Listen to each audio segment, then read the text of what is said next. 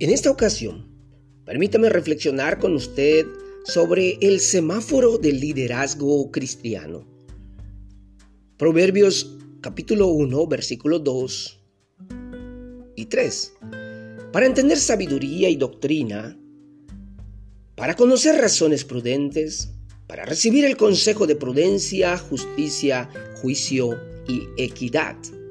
Recuerdo cuando tomé mi curso de manejo y presentar mi examen para mi licencia, salimos a las calles de Cozumel con el agente de tránsito y andamos algunas calles. Esto para verificar cómo aplico las teorías de la conducción de un vehículo y sobre las reglas viales.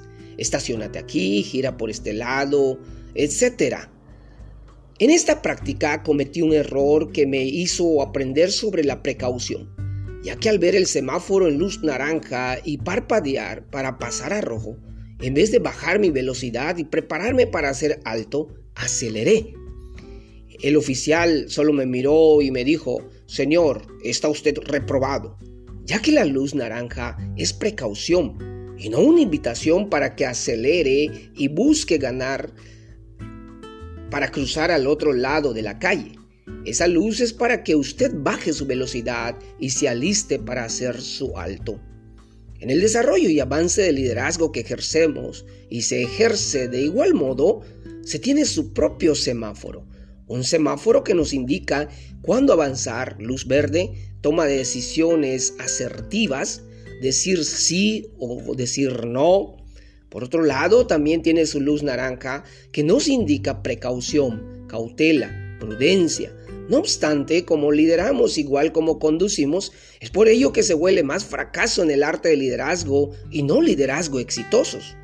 Por otro lado, el semáforo del liderazgo cristiano también tiene su foco rojo que nos dice alto, es decir, en el qué hacer de liderazgo hay que saber leer e interpretar los colores de nuestro semáforo para llegar correctamente a nuestras metas. El libro sapiensal de Proverbios se presta como el semáforo para el ejercicio de nuestro liderazgo, pero tristemente este libro más se lo recomendamos a muchachos, pero poco nos lo recomendamos a nosotros mismos.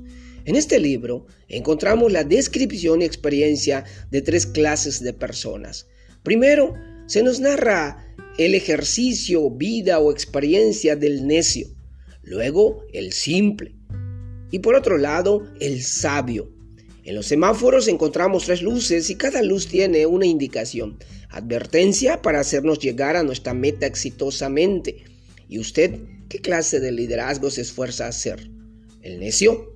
el simple o sabio.